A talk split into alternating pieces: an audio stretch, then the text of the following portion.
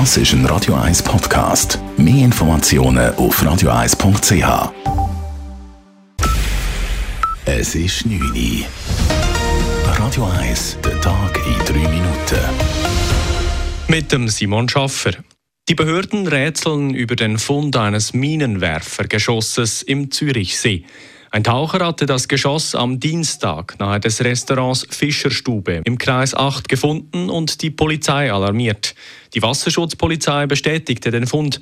Danach wurden Spezialisten der Kampfmittelbeseitigung und Minenräumung der Schweizer Armee aufgeboten, erklärt Judith Hödel, Mediensprecherin der Stadtpolizei Zürich. Wir haben das seit dem Donnerstag jetzt abgeklärt und gestern äh, hat man dann können sagen, um was es sich da genau handelt. Man hat das Gebiet, äh, seit man gewusst hat, was es ist, äh, abgesperrt gehabt. Es hat niemand können wirklich dort hergehen, bis dann heute Morgen die Spezialisten gut tauchen sind und das Ganze geborgen haben. Die Spezialisten stellten fest, dass es sich um ein Geschoss aus dem Ersten Weltkrieg handelt, das zwischen 1914 und 1918 in Deutschland produziert wurde, so Judith Hüdel weiter. Das Geschoss werde nun von der Armee weiter untersucht. Fast alle an Corona verstorbenen Menschen im ersten Pandemiejahr litten an mindestens einer Begleiterkrankung. Rund 95 Prozent der über 9300 Verstorbenen hätten neben Corona auch noch andere Krankheiten, wie etwa eine Lungenentzündung oder eine Herz-Kreislauf-Erkrankung gehabt. Das schreibt das Bundesamt für Statistik. Die Begleiterkrankungen seien aber nicht die Todesursache gewesen.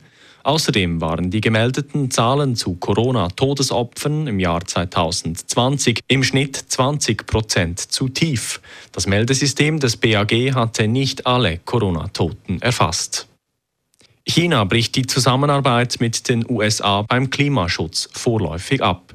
Die chinesische Regierung weitet ihre Reaktion auf den Besuch der US-Spitzenpolitikerin Nancy Pelosi in Taiwan aus. China hat nun angekündigt, dass Gespräche auf höchster Ebene mit den USA zu gewissen Themen gestoppt würden, darunter Gespräche über den Klimaschutz, illegale Migration sowie zu bestimmten Militärfragen. Bis am Sonntag hält China rund um Taiwan zudem Militärmanöver ab. Außerdem wurden Sanktionen gegen die Vorsitzende des US-Repräsentantenhauses und gegen ihre Familie erlassen. Drei weitere Schiffe mit Getreide an Bord haben ukrainische Häfen verlassen. Das türkische Verteidigungsministerium hat das Auslaufen der Schiffe bestätigt. Nach Angaben der Ukraine sind die Schiffe auf dem Weg in die Türkei, Großbritannien und Irland. Sie werden an der Kontrollstelle in Istanbul zunächst inspiziert. Weiter schreibt der ukrainische Infrastrukturminister auf Twitter, dass es rund 100 Schiffe pro Monat brauche, um die erforderliche Menge an Lebensmitteln exportieren zu können. Am Montag hatte das erste Getreideschiff seit Kriegsbeginn im Februar den Hafen von Odessa verlassen. Radio 1 Wetter. Es gewittert zunehmend über die Nacht. Später beruhigt sich die Situation aber. Morgen am Samstagvormittag ist es dann bewölkt bei rund 17 Grad. Vor allem Richtung Alpen und Osten kommt es noch örtlich zu Regen. Gegen Mittag hält es sich dann aber immer mehr auf, vor allem Richtung Stadt Zürich und Richtung Ungerland. Es wird auch wärmer bei 25 Grad.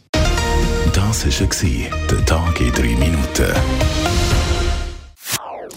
Das ist ein Radio 1 Podcast. Mehr Informationen auf radio1.ch.